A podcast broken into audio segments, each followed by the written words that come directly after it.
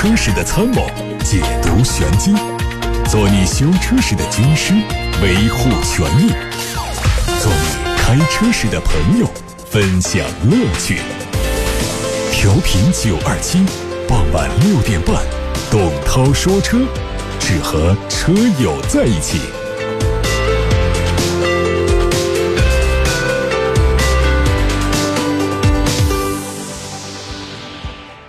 各位正在收听董涛说车，我是董涛，可以回答大家的买车、选车、用车提问，并且接受大家的汽车消费维权咨询。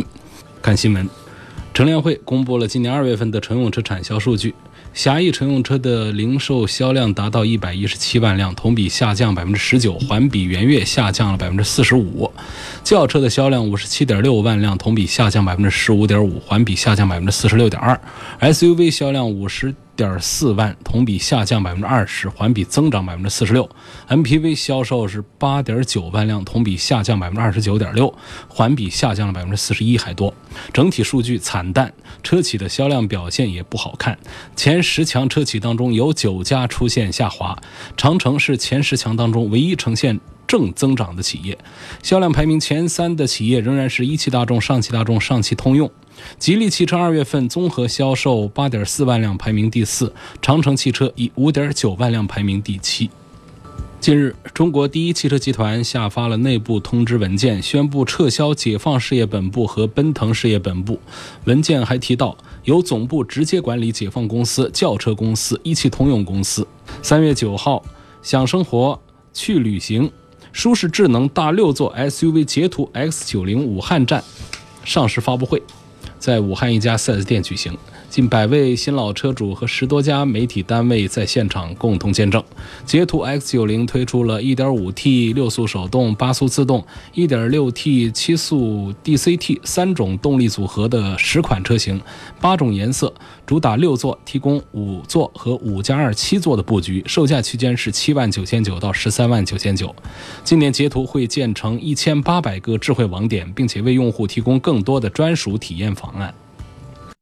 先看看前上周啊，有一个宝马的车主高先生，他投诉孝感的一家宝马 4S 店，就说到意思呢，他几次看车介绍的都是国六标准的车，然后呢，他买了这个车之后呢，这个说他有手上有录音，买了车之之后啊，发现是个国五的车，那对方也承认当时说过国六的车，现在呢，我们。得到的那家孝感的宝马店的回复说，已经请示了集团，也谈了几次，呃，但现在呢，邀请他到店里来谈，他始终不来，呃，希望能够双方协商把这个事儿解决好。孝感的一家宝马 4S 店，这个涉嫌销售员前后说法不一致，说这车是国六的，买到手的是个国五的，现在双方在协商解决的方案，我们也会继续的关注。现在看。关于选车的问题，有位姓黄的网友留言说：“途观 L 的四驱低配版，还有途昂的四驱低配版，相差三万块钱，应该买哪一个更划算？从保值率、质量稳定性评价一下。你想一想，为什么大那么多的一个车，只比它贵三万块钱？那明显的，这个途昂的车还是不如途观的车好。所以你要讲保值的话呢，途昂肯定是没有途观保值的。”途观的途观 L、途观，它们的保有量非常大，所以它的保值也会非常好。然后从这个车的本身的这个驾驶感受上来讲，别看它大，实际上还没有小途观开的舒服。那种舒适度啊，不仅仅是空间大，那就是带来舒适度的感受的，还包括了整车的静音表现、底盘的悬挂表现等等各方面综合来说的。所以途昂这样的大个子的车，只是一个外形比较。威武而已，啊，其他在性能方面其实跟那些小车比还有差距。这就是说，大众家的两个车，上汽大众家的途昂和途观，它们本身就存在这样的差距。六十万落地 SUV 推荐哪一款呢？家用为主，我老婆就特别的在意内饰。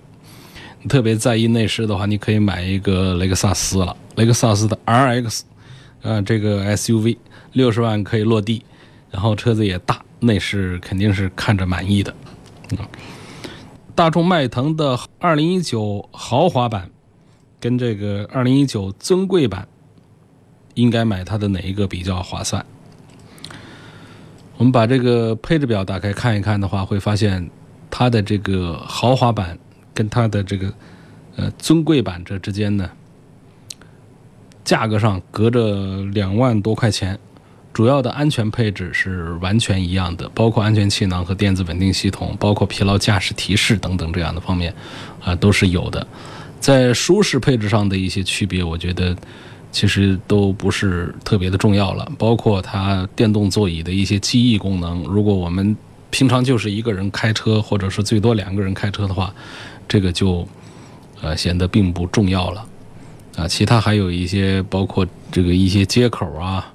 一些这个像 USB 接口啊这方面的转向头灯啊等等这样的一些配置，我觉得实在加在一块儿也值不了两万多块钱。我建议呢买它的这个豪华版就好了。有位荆门的听众问：一九款的 CRV 是不是有国六排放的车？武汉地区有售吗？荆门现在只有国五的。那现在买车需要特别注重这个国五还是国六的排放标准吗？一九年了，已经是到了三月份，所以这个国六的排放标准在全国的推行呢是倒计时阶段越来越紧，因此建议大家呢，呃，能够挑到国六的车型，尽量的买国六，啊，免得一买呢又到了国六的时代。这个国五、国六的话，现在厂家呢也一般都会准备，呃，两种版本的车型，他们会优先供应到有一些城市，像深圳，他们已经开始推行国六了。那么在国五的城市呢，呃，这个国五的车仍然还是非常好卖，所以呢，很多店里面现在还没有来得及来进货进这些国六的。其实可以等一等。如果说我们这个车是要经常就是一直放在手上自己用的，不是经常要转手过户的话，其实国五的车我觉得开个几年也是没有什么问题。总之一句话就是，我建议还是尽量的挑选国六的车。五十多岁的一位朱先生，他想换个车，说二十万落地啊，看两款车，一个是标致四零零八，一个是三菱的欧蓝德，呃，对比他们的性价比。实话说，这两个性价比啊，我觉得，呃，三菱的欧蓝德的性价比要表现要更好一些。这个好呢，主要还是从它的这个官方价格的制定上，啊，三菱的欧蓝德都做的比较低。那么这个标致的四零零八呢，它是要依靠这个。买的时候谈价优惠，得来它的这个啊性价比的。当然，现在这个欧蓝德也有一点点的优惠，所以总体来讲呢，我认为欧蓝德的这个，尤其是当我们要买到它的四驱版本的时候，恐怕在四零零八里面它都是两驱，所以买一个二十万落地的一个四驱的欧蓝德，我觉得可能还是在性价比的表现上，比买一个两驱的这个高配的四零零八。要显得性价比更好一些。U R V 是买它的 1.5T 的好呢，还是买它的这个2.0的好？然后如果考虑将来卖出去，这个1.5的有优势呢，还是这个2.0的 2.0T 的有优势？这说的是这个本田家的，这是东风本田家的一款这个中大尺寸的 S U V，叫 U R V。它有两个涡轮增压机型，一个是 1.5T，一个是 2.0T。呃，其实 1.5T 的动力也还比较强大了，但是我建议呢，还是应该买这个 2.0T 的，它的动力的储备要更加的充沛一些，啊，这个提速要更快一些。本田的冠道、凯迪拉克的 ST4，还有大众途观 L 应该怎么选？呃，这个。应该还是给一个需求是比较好，他们都是很不错的车，各有所长，各有所短。如果你想要一个豪华的入门车，入门豪华车肯定是凯迪拉克 XT4，除了小一点，它的技术、做工和设计都非常不错。如果要乘坐很舒服，并且故障率很低，那么应该首选是本田冠道，或者说是，呃，像 URV 啊这样的。大众途观 L 呢，是当你不知道选什么的时候的一个选择。它月销量将近两万，是 XT4 和冠道的销量之和，比他们的销量之和还大。有那么多人都在选择它，你跟着买就是了。另外要说一点呢，这三款车之间其实并没有互为竞争关系，它们属于不同的消费阵营。问高尔夫和速腾该怎么选，哪一个配置要好一点？速腾就多一个尾巴啊，储物空间大，适合家庭用车。那高尔夫呢，适合作为单身用车。两款车动力都是一样的，1.2T、1.4T、2.0T，还有一个1.6的不带 T，四款发动机匹配有双离合的，有普通的 6AT 的，有手动挡的好几款变速箱。那么最稳定的一套组合，也是最慢的一套组合，是1.6的这个自然吸气发动机，配上一个 6AT。其次呢，其次是 2.0T 的加上湿式的双离合变速器。我建议买1.6自动挡，那就干脆给慢到底啊！你图一个后备箱大，还可以图一个后轮独立悬挂，买个速腾。如果说你都看到顶配 2.0T 去了，那你最好是不要选速腾，因为这个 2.0T 的速腾的销量几乎为零。那它叫 GLI，高尔夫 GTI，它是 GLI，现在也应该也买不到了。既然是追求性能买顶配，那就得毫秒必争，还得操控敏捷。这个速腾的后备箱在这个时候就成了累赘，肯定应该选的是高尔夫的 GTI。当然，高尔夫的 GTI 也是一家店两个月卖不出去一台，保值是很差的。啊，如果你嫌弃它低配的车动力弱，然后呢又觉得这个 GTI 呀、GLI 呀价格又贵又买不到车，呃，你又嫌弃它这个中配的双离合变速箱不可靠。那么，那就应该是买高尔夫的 1.4T 的手动挡，这个是我最推荐的，推荐给那些喜欢开车的小伙子们。向大家介绍一下，即将在三月十五号跟大家见面的927 1078问题车展，现在正在征集参展车。如果你的车有质量问题，你就可以报名来参加九二七零七八的问题车展，免费的带着你的问题车参加一个展出，把你的维权遭遇晒给大家看，让湖北交通广播多档汽车节目一起帮大家维权。报名热线是零二七八六八六六六六六，报名的微信公众号有三个：楚天交通广播、湖北私家车广播，还有董涛说车。除了这个问题车展之外呢，还有特价车展。第二十一届交通广播的特价车展是三月十六号、十七号两天，在盘龙城百联奥特莱斯广场举行。这次车展是湖北广播电视台交通广播的第二十一届，由九二七来为大家保驾护航，解决后顾之忧。车展以诚信为本，对所有的参展商都有诚信要求。买诚信车就到交通广播特价车展买车购物嗨翻天。为什么还有购物嗨翻天？是因为有奥特莱斯。咨询电话零二七八六八六六六六六。向大家介绍一下，在这个车展上亮相的这个车型，奔驰、宝马、奥迪、BBA 都到啊，还有英菲尼迪、凯迪拉克、进口大众、一汽大众、上汽大众、吉普、江铃、领克、广汽三菱、东风本田、东风标致、东风风行、东风风神、北京现代、雷诺、福特、哈弗、众泰、蔚来、斯柯达、宝骏、奇瑞，哎，怎么还有蔚来？蔚来是中国第一股。啊登陆美国纽交所的国际化的这个新能源汽车品牌，三月十六号也会亮相盘龙城。那么在未来中心光谷 K 幺幺体验店可以试驾它的车 ES 八，可以体验四秒俱乐部的性能。然后还有在车展期间呢，九二七特装版的 SUV 瑞虎八，自动豪华五座版带电动侧踏板的那一种，现金优惠一万三。再送价值一千五百九十九的一年延保服务，看这个还是很实在的一款产品。您正在收听的是董涛说车。这个时候，董涛带大家看一看微博后台，有个朋友说：“涛哥，武汉的一家英菲尼迪 4S 店恶意。”欺瞒消费者，口头承诺给新车，实际卖半年的车，维权求支持。这话留言很简短，呃，听起来大概意思，我猜啊，就是去买车，别人给了一个半年前出厂的车，那半年出厂的一个车，我觉得恐怕在目前这个销售这么清淡的情况下，四 S 店的压库库存很多的情况下，这都不算一个大事儿，这是第一。家家户户都有很多这样的半年生产期的车，就是半年前生产的车。那么第二点要说的就是，我们现在对于库存车并没有法律标准。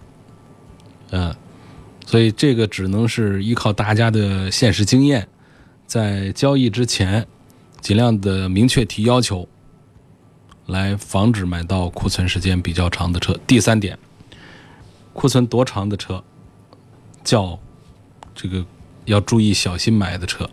我觉得咱们在国内生产的这些车的话，呃，这个半年左右的是可以接受的，但是不要太长时间。因为我敢保证，我们的这个库存单位啊，多数都不会派那么多的人手对车辆，嗯，每周或者说每半个月对它进行发动啊，进行一些移动的这样的操作，一般就是往那儿一趴就是几个月，这种是很伤车的。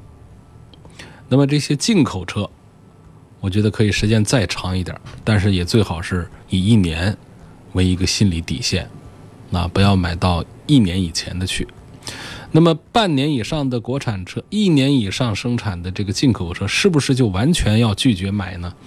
不是。如果说价格折扣优惠给的行的话，这样的车也是能买的。怕是什么呢？就是你以正常的价位来买个车，结果买了一个一年库存的车，我觉得这个就算是吃亏。但是这种吃亏呢，没地方说理。所以呢，回到前面说那句话，防范这个库存车上当吃亏的话呢，主要还是在交易之前声明说好，我要出厂日期在三个月以内的车有没有？有，咱们往下谈。啊，没有，我不买了。你不要等车买到手了之后，我要维权，这个给了我半年以上的车，国家不是没标准吗？又不像食品。说这食品这个袋子上印了一行字：二零一八年三月十一号之前，啊，或者是三月十一号是到期日。这个时候，三月十二号你到超市还能买到它这个标称在三月十一号到期的食品，那这个店里它就这个超市它就违法了，这个是有有法可依的，是可以来这个索取赔偿的。但是汽车车身上又没有一个保质期的标签儿。这个说一句可能听起来呃不太舒服的话，就是如果先没谈好的话，那店里给你一个库存了两年、三年的车，其实他也没有违法，知道吧？所以这一切就靠大家自己了。三十万落地 SUV 家庭用车，追求舒适，选哪一个？这你就买一个日系的就行了。日系的不管是 URV 啊，还是汉兰达这样的车子，我想这舒适性你都能满意的。奥迪的 Q5L 和宝马的五系该怎么选？还有这个就是拿这个轿车和 SUV 没办法，就是到底我想买一款轿车还是想买一款 SUV？我想你这其实不一定是在纠结 Q5L 和宝马五系，你可能更在纠结是我家里是需要一台轿车还是一台 SUV。那么从这个用途上来讲的话呢，这个轿车能去的地方，SUV 都能去。SUV 能去的地方，轿车不一定能去。那么 SUV 能够跑长途，呃，这个头部空间也比较高，可能开的会舒服一点。在市里呢，短途用呢也挺舒服的，所以它的多功能性还是有自己的优势。但是我们要讲这个轿车呢，它的绝对舒适，比方说它的后排的这种坐姿啊，车内的这种氛围啊，我觉得呢还是轿车的要强一些。另外呢，如果说我们有这个接待的这种场合的话呢，这个轿车还是要比同价位的 SUV 的性价比表现要好一些，尤其是在同品牌底下，我是有这样的观点的。你打比方说，同样价位来买一个五系和买一个叉三，呃，我认为还是五系它在内饰的感觉上啊，包括在配置啊、性能各方面呢。在同样价位上，五系还是要更好一些。所以你第一个跨了车型，把 SUV 和轿车比；第二个呢是跨了品牌，拿着奥迪和宝马来对比。我认为你要纠结的就是你家里到底是需要一台 SUV 还是需要一台轿车，不一定是 Q5L 和五系之间一定要给一个选择题，呃，一定要给一个选择项。我觉得我也选不清楚这个事儿了。还有朋友问到了阿尔法罗密欧的那款。SUV 来跟沃尔沃 x C60 的这个车来对比，该怎么选？我觉得阿尔法罗密欧的这个产品呢，第一个呢回头率很高，啊，这个沃尔沃 x C60 是绝对办不到的。那开街上，包括停院子里面，到哪儿就是大家可能会忽略你这个叉 C 六零，但是你阿尔法罗密欧就一定不会被忽略。第二个呢，就是这个阿尔法罗密欧的驾驶性能确实是很有意思、很有乐趣，但是接下来的剩下的可都是不方便的、不保值的这些缺点了。您正在收听的是董涛说车。继续回答大家的问题。现在我们看到来自八六八六六六六六，要对比本田雅阁、马自达六、丰田的 Inspire，那是本田的 Inspire，那是丰田的，丰田是凯美瑞。还希望推荐几款其他的裸车价格在二十万元以内的轿车。那个 B 级轿车啊，合资生产的基本上都是这个价位。呃，这个对比呢，它就很难办。嗯，从现在这个局面上来看，我觉得是出现了交叉。你比方说像这个本田的 Inspire 和本田的雅阁，实际上在驾驶性能方面呢，越来越具有德系车的这种沉重的感觉，包括方向啊、底盘的硬朗啊。而这个大众的产品的话呢，它反过来了，一个比一个方向轻，悬挂软，所以这是现在很大的一个趋势。所以在这个二十万的这个 B 级车、中级车的这个价位当中，我们看到的最常见的、卖的最多的啊，日系三强。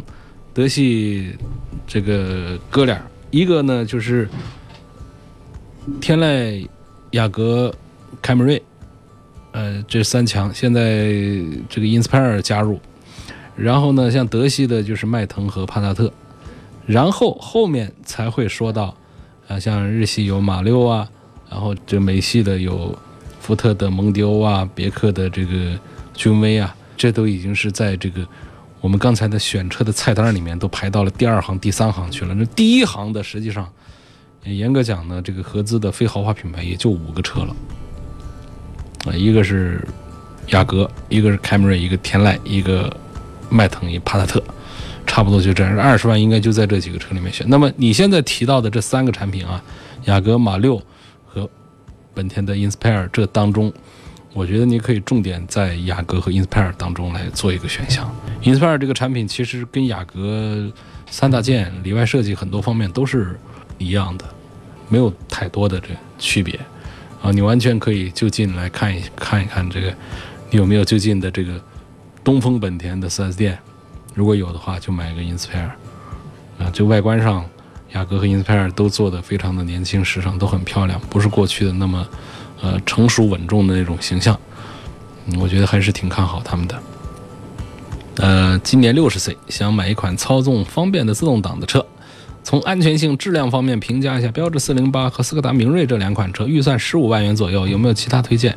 我我其他推荐太多了，说实话，十五万我可在真不是推荐这两款车为主的。啊，十五万的产品，我们现在的这个 A 级车都能买到中高配。呃，紧凑型的轿车特别多，呃，我也没有办法在这儿一一的把它展开来说。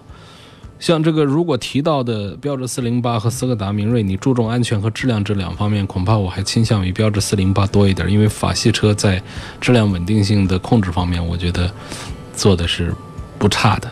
我觉得要比斯柯达的这个表现要更好一些的。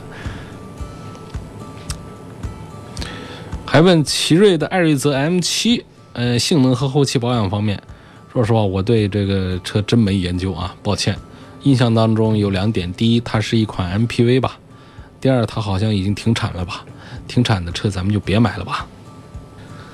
现在我们继续看到的是来自于微信公众号的问题。有一个叫旺仔的网友，他跟我发来一个图片，大概是说他在开车呢，前面有一辆白色的起亚 K 三。我辨别啊，辨认这个车应该是个起亚 K 三的轿车，白色的。他说前面那车一大把橘子皮就从窗户打开就丢出来，拍了一幅照片，通过微信公众号后台发给我，我看到了。我们一起鄙视这样的不爱护环境卫生的、没有社会公德的车友。这辆白色的起亚 K 三的车牌尾数为 F。车牌尾数为 F 的白色的起亚 K 三，我想全武汉也没几台吧，搞不好就一台两台的。嗯，看看有没有谁认识这个车的车主的，给他带个话这样做不好，丢东西。就我们家这个楼下停车场也有一个这样的人，他是每回啊就在他的他跟我停车位隔壁，他老是就是停车的时候下车他就收拾车上的垃圾，收拾完了就扔地上，呃，烦的不得了。说了一回就好了。就这样的人呢，得提醒他，也许并不是本质就特别坏，他只是就是不在意这些方面。当你提醒他之后，你告诉他有人在在意的时候，他可能会后面跟着在意起来。三菱一哥怎么样？注重车的质量和后期保养费用，不打算换车。三十五岁开，一哥这个车还是挺漂亮。然后呢，这车手上也有一些好牌，但是呢，就好像月销量啊，就是不太好。按照这个广汽三菱的这个呃心愿的话，是希望它能够月销个大几千台的，但实际上现在月销就只有小几千台。嗯，我没记错的话，应该是不到五千台的这么一个销量。所以我还是认可这个车啊，我感觉这个产品不错，就是不知道是营销上出了问题啊，还是哪儿出了问题。就是你看三菱的欧蓝德，它的营销就还算是比较成功。其内车三菱欧蓝德都是广三家里的车，它内饰做工啊这个方面做的还是很多值得挑剔的地方的，做的是挺糙的，但是它这个价格也合适，然后呢。宣传的点也非常好，说二十万以下七座的四驱，唯他一家有，哎，这个点就一下子击中了很多人的这个愿望清单，就很多人买了它，月销量非常大。三菱的一哥呢，作为紧凑型的小型的一个 SUV 呢，厂家也是非常重视它，在上市之初，但是现在实际情况是事与愿违。奥德赛跟 GL 八，我就看重舒适性，应该买它哪个配置？舒适性呢，有两个重要的指标在 MPV 当中，一个是宽敞，二个才是这个静音呐，呃，这个做工啊这方面一些舒适。我认为 2.0T 版本以上的这个呃别克的 GL 八，还是在各方面都能够胜出啊，胜过这个奥德赛的。当然说价格也不一样了，我觉得家庭用车，呃，如果你买这个 G L 八的低配的话，我觉得还不如买这个奥德赛。呃，你开奥德赛的时候可以得到它在这个就前排的做工啊、这个精致啊这方面的一些印象，但是低配的这个呃老平台的这个 G L 八呢，就非二点零 T 版本的 G L 八这方面做的还是比较差的，包括配置方面。也跟这个奥德赛没有办法比，所以从家庭用车的角度，我也推荐本田的奥德赛。问哈弗 H 九怎么样？觉得它柴油发动机好些，你别买了。哈弗最高买到 H 七，常见的就应该买它的 H 六。啊，这个什么八呀九啊，这都是厂家都已经放弃了的车，你还抓着它不放？你以为说买了一个 H 九就等于买了一个普拉多？啊，很多人就带着这样的心愿，不是这样的。这个质量控制啊，产品质量控制啊，那差距大了。汉兰达2018款 2.0T 四驱尊贵版跟吉普大指挥官的2018四驱悦享版之间的相互优缺点对比，这主要就是质量上的对对比了。就汉兰达的质量比大指挥官的质量要好得多得多得多。想换个 SUV，新款的 VV7 顶配值得买吗？注重空间和颜值，国产车的保值率是不是低很多？